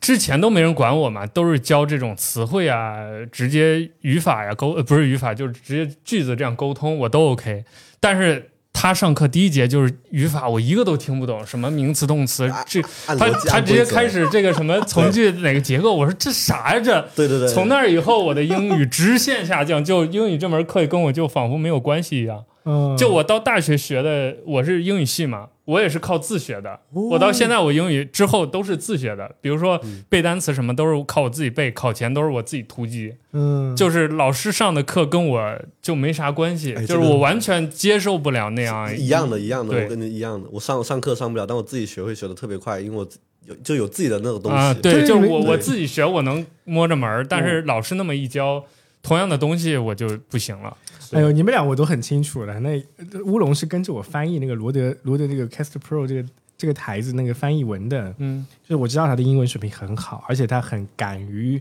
口语上跟英老外交交流。嗯，尼克我也知道，就是之前我们做那个冠军之路的时候，他随手丢给我一个呃 国外的一个报道，我在想，我靠，这么长的报道你也看，我靠，你可以可以。对我对你们英文英文水平都有很很很深刻的了解，你知道吗？对我现在现在想到就是，其实这是一种我对 ADHD 的感觉，就是说你们会选择自己熟悉的方式去攻克一个你们想要攻克的难题，嗯不需要别人来教你们的，你们会自己找到那个方式的。我靠，那那那都不能叫攻克，水到渠成的。呃对对对，哎，用水到渠成这个词更好一些。嗯，哎，对我刚才接还是乌龙刚才说睡晚睡觉这个问题，我还不喜欢早睡的一个原因是我的专注点是晚上，嗯啊，就是十一点到两点之间这个阶段，再往后我就撑不住了，就困了。但这个阶段，就我经常工作都是这个时间搞的，就是有点像那种。提前预习了第二天功课的小孩儿，第二天上班上学没事干那那 那种状态。啊，懂懂懂懂。对，就我白天，尤其是大家很 focus 的时间，比如上午那会儿，我是特别不 focus 的，我就随便摸一下鱼，先摸到十二点吃个饭再说。老麦知道吗？说的好，我受不了，我也受不了这点。对，哎，对对你你不要说啊，你他妈是生活习惯导致的。我跟你讲，他是个 DJ，晚上他妈两点钟看我，对不对没有？没有你真的是夜行生物，对夜。行生物。哎呀，但是我觉得今天跟你们聊这些话题，我觉得还是可能可能呃，因为很多事情我还是事先知道的，但是嗯我会想说，可能对于很多听众朋友来说是有一些帮助的。嗯就作作息这个点，真的，其实说严重，说轻松很轻松，说严重很严重的。嗯，嗯其实绝大多数人都是白天工作的。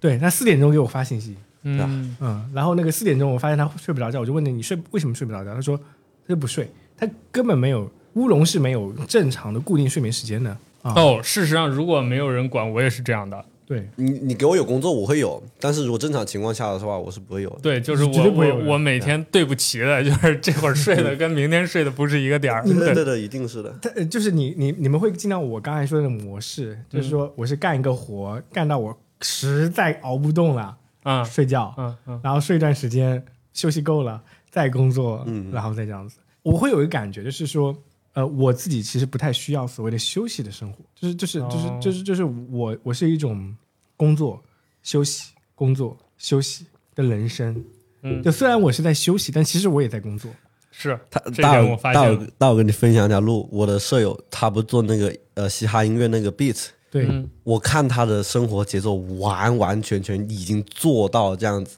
就跟我就说的一样，对不对？醒了做歌，然后可能可能不想做了，玩会儿游戏又做歌，他的作息完全随机。我只能说他作息随机，你不知道他什么时候醒，不知道什么时候做，但是你看他醒，大绝大部分时间在做歌，对，就做到想想说换一个那个脑子转一下，玩游戏玩玩完又做，呃做到很累了，睡睡醒睡醒第一个事情打电话做歌，我我我操，我没见过这样的，睡醒第一个事情打开电脑工作，我的发，我跟你说，我跟他一样的，你知道吗？就是我我在过去一年中的生活就是这样子的。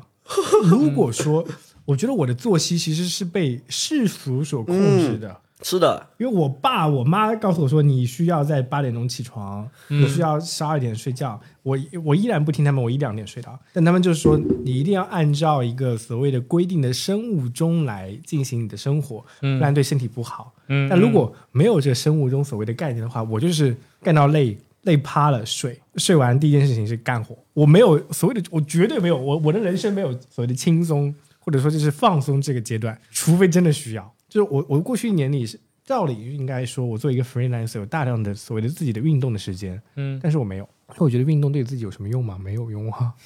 所以我要干活啊、嗯我一起一醒来，第一个想法是，啊、今天我要干什么事情？今天我有什么样的 to do list 完成它们？然后中午到十二点的时候有点困了，睡一觉，睡一个小时也好，两个小时也好，十五分钟也好，睡醒了继续干活。就是就是就是，我觉得好像我我我有件事情特别难以理解，就很多人告诉我说他们需要一个放松的时间，我我不我不理解这个事情。啊，所以我也很很羡慕你这个状态，就是尤其你 freelance 那段时间，嗯，就我我我作为一个旁观者，我就总会想，你为什么总能丢出新的 project 出来？就你每次给我看的东西都不一样，我就在想，我操，这怎么做到？我他妈天天上班，我回到家，我恨不得永远没有人找我，我微信响我都会不耐烦。对，嗯嗯就是你是怎么做到跟那么多的人认识，而且主动去找他们，然后主动 push 他们去去去搞这些 project？可能我偏向觉得上班那个情况是很多情况是外界那种规训，但是如果说 freelance freelancer、做到大耳和我说的状态，他可能可能我们无法想象一个状态，他全天是一个心流的状态。嗯嗯，嗯，他做这个事情本身没有说我在咬牙做，嗯他是一个很享受，所以说没有所谓的上班可能要咬牙，我我撑到这个点我才能吃午饭，但是他没有啊，我就是这样子，我做下去有反馈，做下去反馈，做下去反馈，为什么要休息？哎，我现在就是这个状态，就是我现在有个全职工作，晚上还要给你们录播课，对不对？嗯我早上开了十个小时的会，从早上九点钟开到晚上十九点钟、七点钟，就纯十个小时，一分钟没断。嗯在开会，然后我那些雇员，就是我那些下属，就很惊讶说：“你他妈能在会议室里待十个小时，一时不间断的开会的吗？”我说：“我可以。”为什么？我有好奇心，我单纯好奇你们为什么这么做事情。Curiosity，嗯不是 curiosity，就是哦，对对，curiosity，对对，就是好奇心。然后晚上跟你们聊事情，我依然用我好奇心，一点都不觉得累，就在满足我的好奇。我就是我现在回想，我人生中确实有那样的经历，就是比如说我突然对某个话题、某个事情感兴趣，我确实会，嗯。比如说像刚才乌龙说的，就我头天凌晨四点电脑才关了，刚把那个 Google Search 关掉，第二天一醒来十一点起床，又打开同样一个页面，接着往下看，嗯，我会有那种状态，但它是不连续的，就是比如这个热情过了，或者这件事儿过了，这个就就断掉了，是的，嗯，是的。嗯。哦，我跟泰瑞的一样，就是没有太的时你。们你们你们可以你们可以持续铺，我们、我们可以一段时间超级铺。对，就是那个点到了就可以，对对对，那个点过了就如果点散的话，我嗯直接不管这个事情就放了。对对对，哎，我们我们这节目差不多聊了很多了，嗯嗯，时间差差不多了。想怎么收尾呢？怎么收尾呢？就是就是，嗯，我其实不太想收尾这个事情，嗯。因为因为你们都需要一个过程，尤其、尤其是乌龙，你现在在经历一个阶段，然后我非常我自己作为你的朋友，希望你能够更加积极的或者说放松的看待你现在面临的一些挑战。对，就像就像可能 Nick Nick 经历的一个阶段一样，但我、我觉得可能 Nick 的心态不会把这件事情当做是一个强烈的自责的情绪。我不知道你有没有经历过自责的情绪哦，没有，嗯，但他是有的，对就是就是有一种呃，我会把原因归咎到这件事情上去啊。很长一段时间里，我也对你归因啊，我会我对你归因，就是我特别希望你是懒，不是因为 ADHD。你像是我也我也希望，因为懒是可以改的，ADHD 是改不了的。对，是的，我当时就特别希望你是懒，然后我就跟你说，懒有懒解决的办法，但是 ADHD 我真的没有办法解决。但我自己是觉得 ADHD，你说你没有办法解决吧，但它充满了可能性，只不过不是我这种所谓的正常人所能找到的解决方案。但是这个世界拥有你巨量的解决方案，就像我遇到那些孩子们一样，就是不管是学习障碍也好，还是双向的也好，我我自己的人生经历里面，我遇到这些，我都觉得特别可惜。我觉得他们某种程度上拥有一个广阔的天地，但是因为呃因为因为我们没有今天没有聊关关于 ADHD 嗯基因上这是是是，你们知道有很多精神疾病是因为有基因传承的问题，对，ADHD 其实也是，是的，对所以所以他们不仅是自己的问题，而是家族。嗯。你嗯们在家族里面也会看到自己的一个例字，补充个知识点，A ADHD 的百分之七到八十的发病是因为遗传。传遗传，嗯。遗传是的。对，然后你们会看到家族里面的某些人，他们的人生人生成成长经历过程中，因为这样子一个特质，在过去我们是不被理解的，对不对？所以他们遇到了很多挑战。但是如果你们发觉，然后遇到像我这样子的朋友也好，或者像其他一些朋友也好，能够给到你们支持的话，我是非常非常希望你们能够走出一道呃，走出一条不在这个循环里的道路的。对这个这个意义非常大，就是它很悲观的一个点，就是说你肯定很小的时候你不理解这些所谓的各种规定的精神病啊，或者说 ADHD 那些病理学的东西，你觉得可能你的呃，我不管你是 ADHD 或者精神病，你觉得你可能你上一辈你的家里面有些人很烂，他完全没有过好自己生活，或者他精神状况很不好，你现在意识到了你的问题是他导致的，这一点很悲观，但是他积极的一点是，如果你打破了这个循环，那他的那个影响，相当于说，它是它是类似于说，呃，存在行为本质，还是呃那个存在主义的那个事情，就是说，如果先有鸡先有蛋，对先有鸡先有蛋，先有蛋先有鸡，如果你打破这个事情，它的意义是很很大的。所以那次你请大家 Terry 来我天来我家聊天的时候，我就特别，我我我事后真的想了很久，关于他讲的那个 loop Loop loop loop man，就是那个无限循环这件事情。对，或多或少我是非常希望我们能够，不管是我自己还是你们，能够打破这种循环的，因为你们一定看过你们周围的例子，不管是你们的父母也好，还是嗯其他亲戚也好，他们跟你有血缘关系、基因关系的人，他们身上的某些特质让你想到了 A ADHD 的特征，然后他们由此受困，然后他们度过了自己一个不太幸福或者不太快乐的人生。我我特别希望打破这个循环。上上一辈人其实是他他都没有没有没有那个余地给他讨论痛不痛苦，因为他的就是他不知道不知道怎么样怎么样怎么样，他过了四五十五六十岁，对。他就是过得很烂，他完他完全不知道发生了什么情况，他也不自知，然后周围社会也不知。对，也不知，所以但是他在那个评价标准下，他就是过了一个很烂的生活。对，有些人跑出来变成 Elon Musk，有些人跑不出来就英年早逝了。嗯。嗯，是。对，所以我，我我是很希望的，就是我作为一个某种程度上边边上的一个观察者，我我希望你们能够呃跳出那个循环啊，这是我这是我唯一想传递出来的一个想法，就是呃发挥你们那个 mutant 的这件事情的力量，对那个变种人啊，我特别喜欢变种人。我听到 loop 这些东西，就只有一个念头：你赶紧做玄学播客。呃呃，在计划中了，神秘兮兮，敬请关注。神秘神秘兮兮，敬请关注。呃，对对对，嗯，这这些，我觉得这些这些问题其实是很值得可以讨论的对我我感觉今天我们讨论很多东西跟玄学是能接上的。啊。就是如果我们顺着那儿聊，就一路就聊出去了。就是就 是两个标准嘛，一个正常人，一个是什么所谓病理学，但是可能在更高的一个地、嗯一个东西是能接纳这两个东对西对。意识层面可能有更复杂的一套东西。对，嗯是的，是的。嗯，对。那呃，节目的最后，我想嗯大家给予一些其他，如果能听到这个节目，怀疑自己有 ADHD 的，或者说有这样子经历的一个朋友，一个祝福吧，我觉得很很很重要。就你你你们以你们作为过来人的经验，可以跟分享给大家什么样的东西？嗯，多吃药，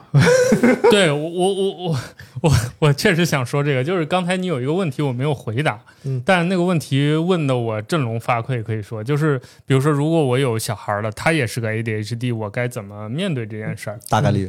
对我我现在都没有想好，只能说早发现早治疗吧。对，就似乎也没有什么，就是我能想到的所谓的办法。就我自己就是一个 ADHD 患者，嗯我也没有，其实没除了吃药也没有什么别的办法。我们刚才聊了这么多，也没有办法，但就可能在这个问题上冷漠一点是一件好事儿吧。就是你也不要高看他，你也不要矮化他，他嗯就是这么一回事儿，就有这么一群人撞上了就撞上了，撞上了就吃药，这事儿也不是真的解决不了的。就是如果没有呃利他林、莫达菲尼这些东西的话，那可能这件事儿就就更更悲观一点。就是当你想回到正常人，所谓正常人的这个状态的时候，你至少吃两粒药还是可以回来的。对，嗯我觉得对于我来说，乐观点在于说，在我面前其实是对于我来说有了选，我有两个世界，我可以选择进入正常世界，我可以进入 ADHD 的世界。问题在在不在意我服药，就说现在我很难接受的是，我之前过人生是呃所谓非正常的那个嗯，东西，但是我只是因为现在接受不了这个差异，但是我觉得一个一个美好的未来是，我可以去在我想要哪个世界，我可以进入那个世界，大师对，然后在 在于学到了，在于你们正常我人，悟了。对，就是我我需要做我我正常维持那个那些 routine 的事情的时候，我可以做我吃药。嗯但是如果在你们需要点子的时候不吃药，我能给的点子你哇哦们给不出来。，slay slay，对，牛逼！我没有这个选项。没有的选项牛，但是逼 ADHD 的人有，突然我就觉得我有超能力了。超超能力了，超能力了。对对，所以节目的最后，我们希望祝愿每一个听众，其实不不管是 ADHD 的朋友也好，还是读写障碍的朋友也好，其实你们某种程度上，我还是希望你们有超能力这件事情的。哎，我我我一直觉得，因为因为有一句话其实说了很多啊，相当于叫什么？每个人都有病，嗯，这个病换一个词，每个人都有自己那个天赋，对嗯只是可可能说有的人天赋比较特殊，但他的那个他那个呃不适或者说缺陷更严重，但是我觉得一定的每个人都会有自己的天赋，找到自己的天赋，然后去做别人做不了的事情，太屌了。Good ending，Good ending。太这个事情可以太酷了。可以可以，好好好，那非常感谢两位 ADHD 小孩参加我们这个节目的录制，嗯，拜拜，大家拜拜。 I've been one with the vision. If somebody told you that they know me, then they told your ass a story. Keep my business on a low key. Yeah. If you fuck me, then for shorty. If you not, then it's a problem. I'm the source, we get it sorted. Yeah. If you know me, you the homie. If you don't, let's keep it cordial. Keep my mentions on a low key. Yeah. If you for me, then for shorty. If you for me, can you show me? I like getting lost in the carousel of my own mind. Yeah, I really like that. I,